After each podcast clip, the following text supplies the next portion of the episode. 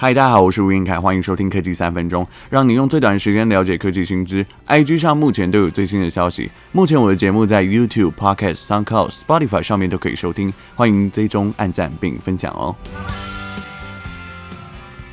这个礼拜有一个优惠要跟大家分享的是，台湾大哥大宣布，即日起至十月三十一号，iPhone 六以上到 iPhone 八 Plus 的机种，总共八款。这一次不包含 iPhone SE，换原厂电池只要九百九十元，而且它最重要的是不限台湾大哥大的用户，都可以采上网预约登记的方式，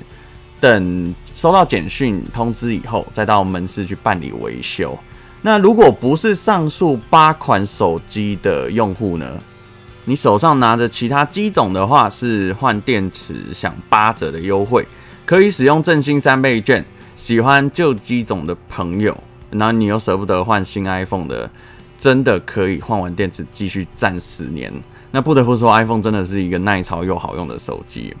以过保的手机来说呢，最常损坏的地方就是面板跟电池。那面板坏的原因不外乎就是摔坏，还有挤压造成的破裂嘛，修起来都非常贵啊。想起我以前用 iPhone 5S 的时候，我都会自己 DIY，那从虾皮上面买零件，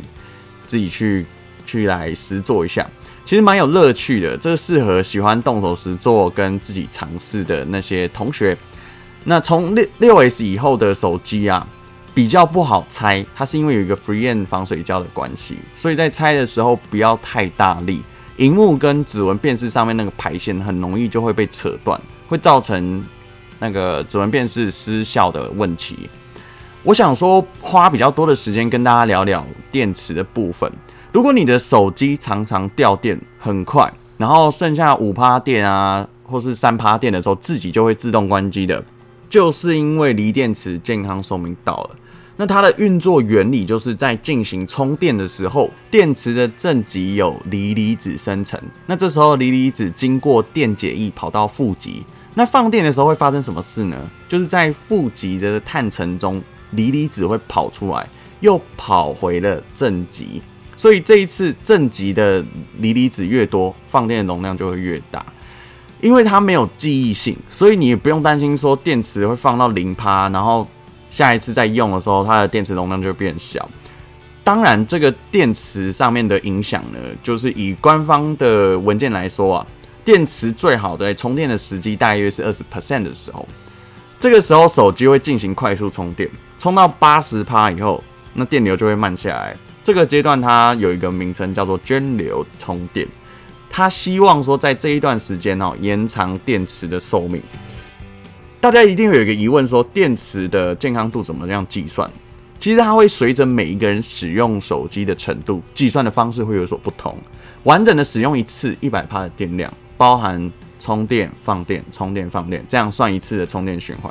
所以有的人打游戏、看影片，可能一天内就会达标；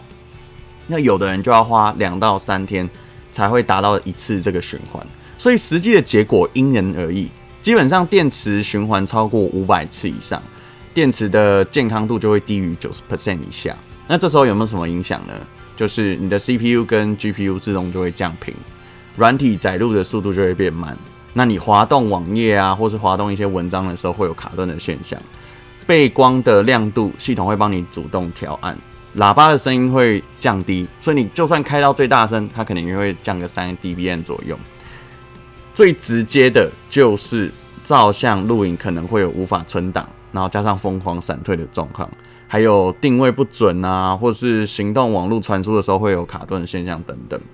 锂电池的储存有两个重点，第一个就是环境温度尽量保持在室温，你不要太高，也不要太低。那存放的时候，电量电量至少要保持在五十 percent，就是你放在抽屉里面长久不用的时候，至少要五十 percent，这样对于电池的储存寿命才会提高。什么时候遇到电池肉液呢？基本上就是你电池的晶片比较差的时候，可能呃，我们以前有讲说那个白牌的 iPad。哦，它不是原厂的 iPad，它这个电源的管理系统或者管理晶片有状况，或是它用的比较劣质的话，就会产生这个电池漏液或是膨胀的状态。那这个有时候呢会危害到主机板，造成装置损坏嘛。目前 iPhone 呢，只要有电池膨胀的状况，就算你超过保护期，然后你的手机型号还有在 iPhone 电池更换价格表上面的每一个装置，基本上都可以送回 App Store 或是任何一家 Apple 的授权维修中心，都有机会用一千五百九十块到两千一百九十块不等的价格拿到整新机。好，这是网络上非常多呃人分享的一个经验。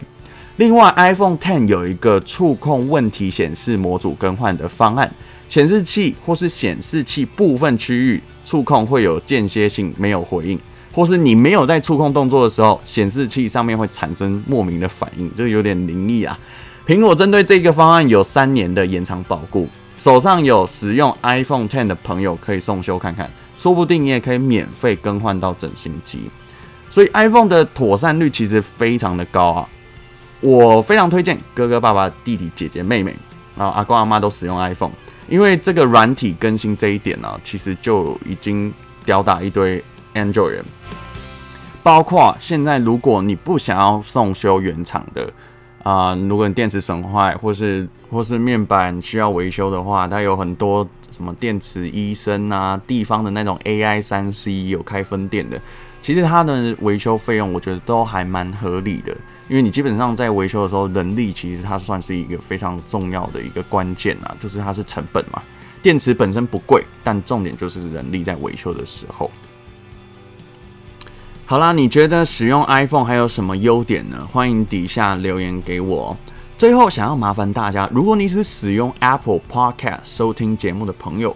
麻烦你到底下留言给我五星的评价，谢谢你喽。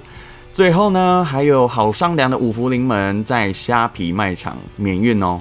包含了杏仁果、腰果、核桃、南瓜、紫仁、夏威夷豆，有两百克的，还有三百克的，一个是小罐，一个是大罐，欢迎多多支持一下哦。科技三分钟，我们下次再见，拜拜。